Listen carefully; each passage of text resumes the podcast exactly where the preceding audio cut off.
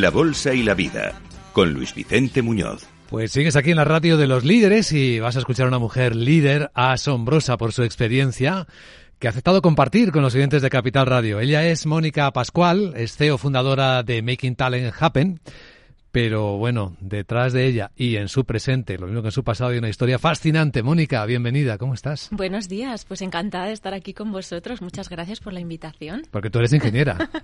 sí, sí, yo soy ingeniera. 17 años de ingeniería, eh, de trabajo como, como ingeniera. E ibas a ser controladora aérea. Efectivamente, iba a ser controladora aérea. Me fui a Inglaterra a formarme, a acreditarme, pero la vida tenía otros planes para mí que era entrenar a deportistas de alto rendimiento. Exacto, eso es, sí, sí. Hace pues ya siete años que, bueno, pues empecé esta aventura un poco por, bueno, pues por casualidad, aunque la vida dicen que las casualidades no existen.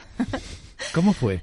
Pues eh, yo estaba trabajando en ese momento en el aeropuerto Madrid-Barajas me había formado como coach porque tenía un equipo muy grande a mi cargo y yo lo que quería era bueno pues sacar el máximo rendimiento de, mi equipo que estuviesen todos que estuviesen todos súper felices y que pudiésemos desarrollar un gran trabajo para la empresa ¿no? ¿cuánta gente llevabas? pues tenía unas eh, directa e indirectamente unas 350 personas eran mm. bueno pues como cinco talleres externos que había que gestionar porque yo llevaba el departamento de equipos que bueno para el que no lo conozca mucho en profundidad en el aeropuerto los equipos son pues esos esas máquinas elevadoras que, meten las maletas dentro del avión y bueno, incluso este, esa máquina ¿no? que empuja al avión para que salga a lo que es la taxi para, bueno, pues para luego su despegue. Y todos esos equipos pues llevan, llevaban un mantenimiento, unas reparaciones y demás.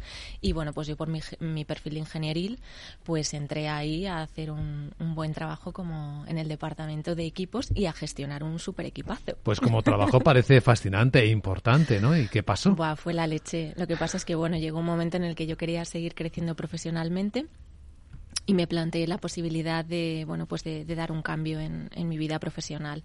Pensé que todo lo que yo había aprendido del mundo del, del, coaching y también de la ingeniería pues que podía ayudar a otros compañeros porque yo donde me sentí muy coja fue en la parte de la gestión de personas no tanto a nivel técnico sino más de la gestión de, personas y de equipos.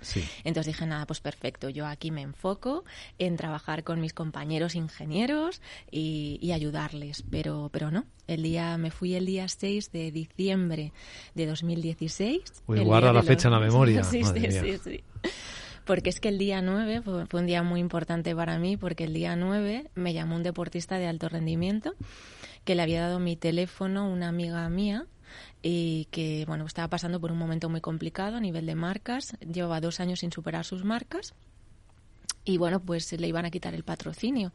Estaba en una situación mega complicada y fue una llamada de auxilio que, bueno, él tampoco en ese momento tenía ni tan siquiera recursos económicos, ¿no?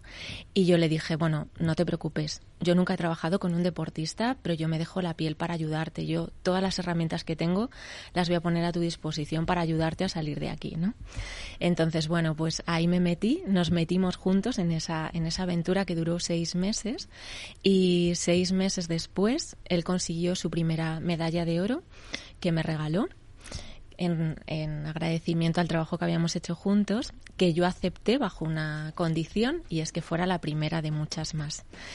Pues estoy súper orgullosa de decir que Guillermo Rojo, que es el, este deportista con el que empecé, el año pasado se trajo la medalla de oro de Tokio acompañando a Gerard Descárrega eh, en unos Juegos Olímpicos, ¿no? Entonces ha sido, pues bueno, es una historia que, que, marcó mis inicios y de la que estoy, bueno, pues súper feliz de haber acompañado a este súper gran deportista y a partir de ahí vino ya... Qué satisfacción, porque claro, eso fue un comienzo, tal y como nos cuentas, Mónica, prácticamente improvisado, pero para luego hacerlo en el plano profesional tuviste que desarrollar un método, ¿no? Para trabajar con deportistas de élite, de, alto rendimiento. De hecho, eh, bueno, si hay algún deportista que me esté escuchando ahora de cuando yo empecé a trabajar, pues lancé las becas Vitalent, que bueno, pues eran era esta idea, ¿no? Yo como ingeniera que soy decía, bueno, oye, esto quizá haya funcionado con un deportista, pero oye, igual esto es fruto de la casualidad, ¿no? Que igual no se puede replicar este este método.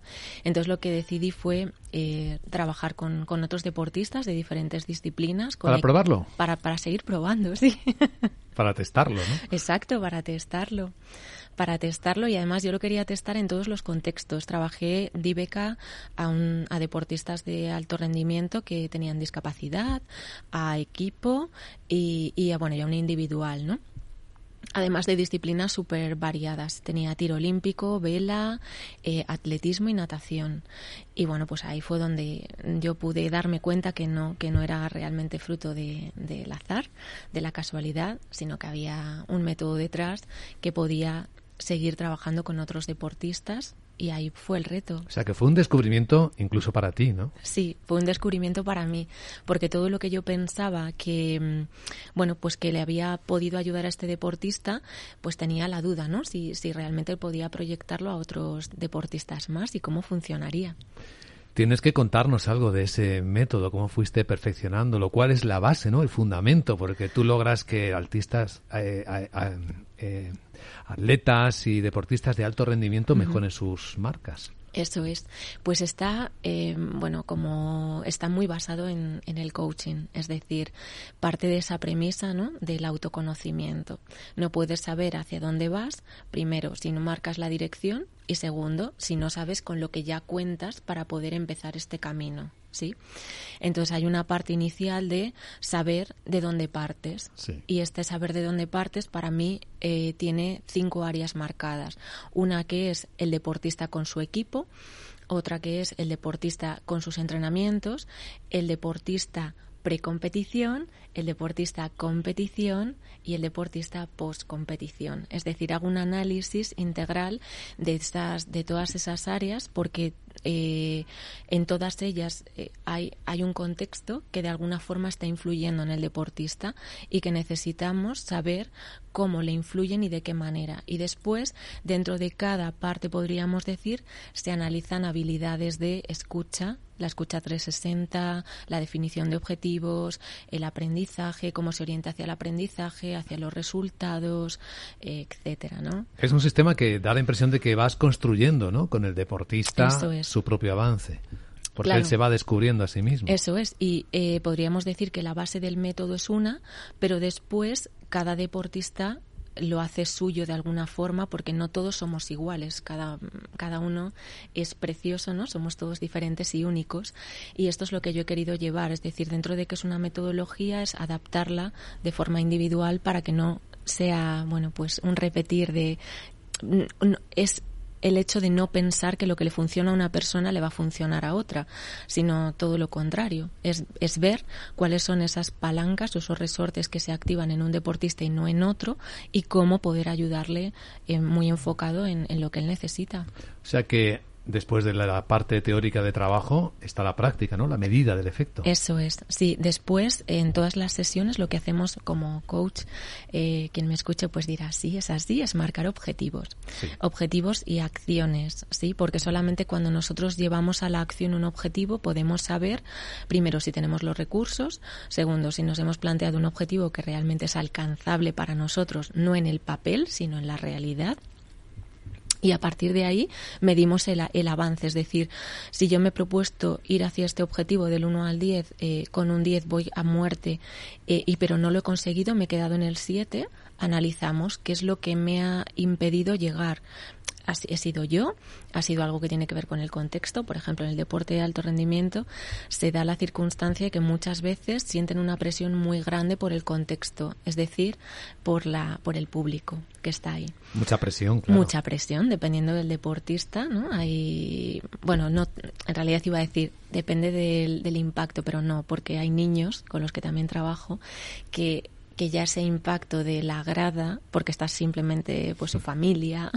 o han ido a verle sus amigos, pues ya siente esa presión. Es decir, que en este caso es un elemento externo que hay que analizar y que hay que saber cómo está interfiriendo en el rendimiento del deportista para desde ahí pues poder poder trabajarlo, ¿no? Claro, da muchas presiones, la económica también, Por ejemplo. Ya sea que haya premio o haya patrocinador que pueda decidir si continúa o no con la sponsorización.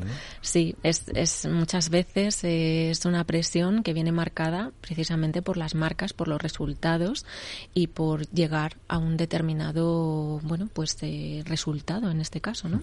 Mónica, ¿cómo se gestiona el fracaso, porque durante el proceso seguro que hay muchas veces en las que no se logran los objetivos, como pasa en nuestra vida cotidiana. Pues muchísimas veces. Yo lo que lo que les digo a ellos es que tenemos que trabajar en lo que yo denomino la mentalidad de remontada.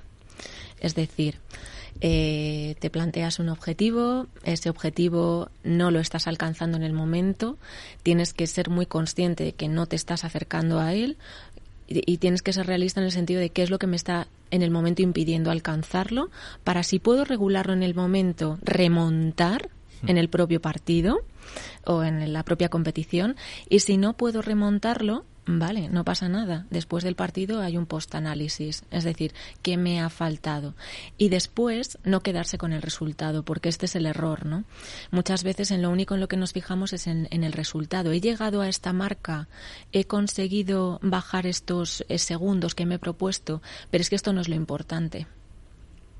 Lo importante es el aprendizaje que hay detrás, porque si tú has alcanzado llegar a, si tú has llegado a la marca pero no sabes cómo lo has hecho, no vas a poder repetirlo. Y si no has llegado a la marca y te ha faltado conciencia para saber qué es lo que te ha faltado para conseguirlo, pues tampoco te sirve de nada haber perdido esa competición. Con lo cual, mm, el resultado lo único que nos proporciona es medir, es saber si lo hemos alcanzado o no y en qué medida lo hemos hecho. ¿Para qué? Pues para poder sacar aprendizaje y acciones de mejora y reto para la siguiente competición o el siguiente entrenamiento, ¿no?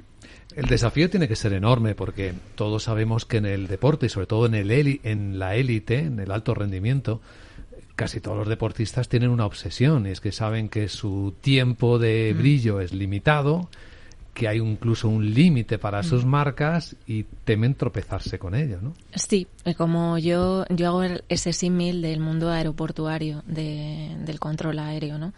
Nosotros tenemos en el en control aéreo hay una ventana de salida del avión que es muy pequeñita, es decir, eh, un avión tiene unos minutos para despegar si no lo hace, pierde lo que se llama el slot de salida y entonces pierde, se retrasa el avión y ahí te quedas con unos costes interesantes para la compañía, ¿sí?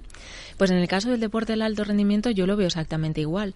Es decir, un deportista tiene diferentes etapas y esas etapas están marcadas por ventanas y esas ventanas hay que saber exprimirlas al máximo, porque si tú tienes una ventana en la que has conseguido ya como deportista base, ya te han dado la oportunidad de ser un deportista de profesional y de ahí ya has entrado en lo que se puede considerar la élite, que puede ser un equipo olímpico, por ejemplo, y te han dado una beca, en ese momento tienes que exprimir al máximo todo tu potencial. Y todo tu potencial significa exprimir al máximo la parte técnica, la parte táctica, la parte física y la parte mental. Y aquellos deportistas que lo han entendido así, históricamente, son aquellos que realmente han, logrado eh, hacer historia. Por ejemplo, Kobe Bryant o Michael Jordan. Eh, son deportistas que, o incluso Andrea Agassi en su momento, cuando empezó con Brad Gilbert. es un momento en el que se dan cuenta que no se pueden permitir el lujo de no de, no luchar por su sueño y de no poner toda la carne en el asador para conseguirlo, ¿no? Y ahí es un poco, es, es, parte de, a veces parte de mi trabajo hacerles ver esa realidad para que no se duerman en, las, en los laureles, ¿no? Hablando así. En España se identifica mucho en este, el ejemplo de Rafa Nadal, seguramente, ¿no? Claro que sí. Sí, Rafa con esa mente fuerte. Sí, Rafa Nadal además es que tuvo, bueno, eh, en su origen, su entrenador, ¿no? que fue Tony Nadal, que le insistió mucho en esa parte, en inculcarle una serie de valores que para él han sido palanca a la hora de eh, trabajar en todo su desarrollo profesional. Y, ahí es, bueno, pues donde está parte de, la clave del éxito de, Rafa Nadal, a anclarse a ello y, por supuesto, un trabajo brutal de una persona que, bueno, pues que ha sabido dejarse la piel, de seguir, de seguir y de seguir, independientemente de que ya lo hubiese conseguido todo, ¿no? Buscar esa, ese círculo mm, de la mejora continua, ¿no? Que es al final lo que yo les, eh, bueno, pues eh, con lo que trabajo con los con mis deportistas, ¿no? Inculcarles de alguna manera que entren en ese círculo maravilloso de la mejora continua para que no se conformen con haber ganado, sino que se desafíen y se reten a poder eh, incluso batir sus propias marcas, ¿no? ¿Puedes contarnos, Mónica, Mónica Pascual, cómo es, con quién estás trabajando ahora, con qué deportes y deportistas? Bueno, pues ahora ahora estoy ya con, bueno, ya, es que he llegado a cumplir uno de mis sueños, que es trabajar en MotoGP. Y ya estás ahí. Sí, ya estamos ahí. Este año pues empezamos en MotoGP súper ilusionada porque es un proyectazo precioso y, y, bueno, pues es un contexto que me parece maravilloso por, por cómo se mueve todo de rápido, ¿no? El deportista tiene que tener una bueno pues una agilidad mental muy grande una fortaleza mental muy grande. Es más mental que otros deportes no es, menos físico es muy bueno es físico, muy físico también ¿Sí? ¿Sí? da la impresión de que es más mental. Es muy mental pero ojo también es muy físico porque al final bueno pues van a unas velocidades muy grandes y tienes que bueno pues que estar muy bien físicamente para poder manejar ese bueno pues esa moto no y, y además pues meterle esa parte mental que tiene mucho que ver con lo que decíamos, ¿no? Cómo durante una carrera estás gestionando tus emociones, en este mm. caso, me ha adelantado fulanito, me ha metido la rueda o no, y, y además cuenta con esa presión de que todo funciona muy rápido, es decir, todo sucede muy rápido. Así que estamos en MotoGP, estoy en atletismo, estoy en fútbol, estoy en vela, eh, ¿Dónde más estoy? ¿Tienes tiempo para, para, tanto? sí, la verdad es que sí. Mira, como buena ingeniera, yo me organizo súper bien. O sea, cuando ven mis, mis, mis, horarios de semana, mis organizaciones de semana, de, de, tiempos, hay, bueno, pues hay personas que me dicen, tienes que enseñarme a ver cómo lo haces para gestionar así el tiempo. Pero la verdad es que sí, eh, me organizo bastante bien. Pareces una coach de alto rendimiento también. Sí, yo me reto a ello. Sí, hay algo de eso, claro. Hay algo de eso también, sí, sí, sí. sí. ¿Cuál es el secreto de una buena organización? El secreto de una buena organización para mí es tener muy claro qué es lo que quieres conseguir. Es decir, yo todos los años, por ejemplo, me, mm, me, siento delante de mi año, el que está por venir, y digo, bueno, ¿qué es lo que quiero conseguir este año? Y lo que hago es ver lo que yo denomino las palancas. Es decir, cómo voy a hacer que con el menor esfuerzo y el menor tiempo conseguir mover aquello que yo, que yo quiero que, que suceda. ¿no? Y no me marco muchos objetivos, sino que a lo mejor simplemente me marco dos objetivos al año que para mí son realmente trascendentales y que si los consigo eso significa que la empresa va a crecer, que yo voy a crecer y que las personas que están cerca de mí van a crecer porque una de mis máximas es ofrecer un servicio de élite y súper cuidado a todos los deportistas con los que trabajo y a todas las empresas con las que trabajo. Entonces es, un, es una mezcla entre un trabajo pues muy cuidado, muy de dedicar ese tiempo, no de ir corriendo, sino de preparar muy bien la sesión, de hacer una sesión con, con ese tiempo y sacándole, exprimiéndole todo lo que, lo que tiene y luego hacer un muy buen seguimiento, ¿no? Entonces, a eso yo creo que, que parte del, del, éxito está ahí, en, en saber organizarse, pero no marcando excesivos objetivos, sino dos máximo y en reconocer cuáles son esas palancas que, que me van a permitir avanzar más rápido eh, sin invertir excesivo esfuerzo. Como coach, trabajas sola. Eh, Es otra, una manera de preguntarte si tu método podría ser aplicado a un trabajo en equipo. Sí, lo es. Lo es. De hecho, eh, hace tres años, antes de la pandemia, fui a implantar mi propio método de de alto rendimiento para equipos en Indianápolis. Estuve allí para una compañía de mm, del sector aeroportuario, bueno, del sector aeronáutico, de, además del sector aeronáutico del lujo, porque hacían aviones de mega, mega lujo y necesitaban trabajar en la gestión del equipo porque había habido un cambio a nivel de presidencia y necesitaban de alguna forma reconducir ¿no? tanto objetivos como acciones e implicaciones de los diferentes departamentos para conseguir ese reto que se había propuesto la compañía. Interesantísima la experiencia. ¿Y tu futuro cómo lo dibujas? ¿Año a año o incluso te atreves a ir más allá? Bueno, yo me proyecto un poquito más allá. Me proyecto a tres años, más o menos, y luego ya voy año a año. Me parece que te falta algo así como el, eh, algún deporte aéreo de alta competición, dada tu proximidad al mundo de los aviones. pues me encantaría, la verdad es que sí, he echado un vistazo a los de acrobacía y, y bueno, sí, me gustaría, ¿por qué no? Una última cosa, quería preguntarte, eh, Mónica. nos has dicho algunas de las máximas que guían tu vida, los propósitos. ¿Tienes alguna frase, alguna inspiración, alguna idea que, es, que puedas decir esta es mi guía, mi dirección vital? Bueno, mira, mi guía eh, es precisamente como se llama mi empresa, que es Making Talent Happen o Make It Happen, haz que suceda. Esa es mi máxima. Cada día cuando me levanto y pienso cuál es el objetivo que me, que me he propuesto y, miro en, en esas acciones palanca, digo, jo, vale, pero ¿qué voy a hacer para que suceda de verdad? Es decir, no que esté en mi mente, sino a quién voy a llamar, con quién voy a, quién voy a contactar, qué voy a hacer que de verdad me ha- haga que esto suceda. Entonces, para mí esa es como mi frase o mi máxima es busca y haz que suceda. Preciosa frase. Mónica Pascual, CEO y fundadora de Making Talent Happen, entre otras muchas cosas, coach de deportistas de alto rendimiento. Gracias por contar tu experiencia hoy en Capital Radio. Muchas gracias a vosotros, ha sido un súper placer estar aquí, un privilegio. Muchas gracias. Gracias.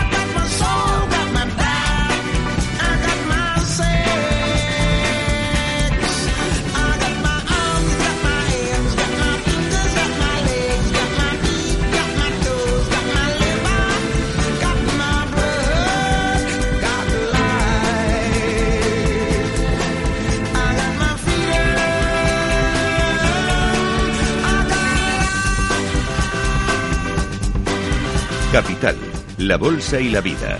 El programa de radio que despierta la economía. Con Luis Vicente Muñoz.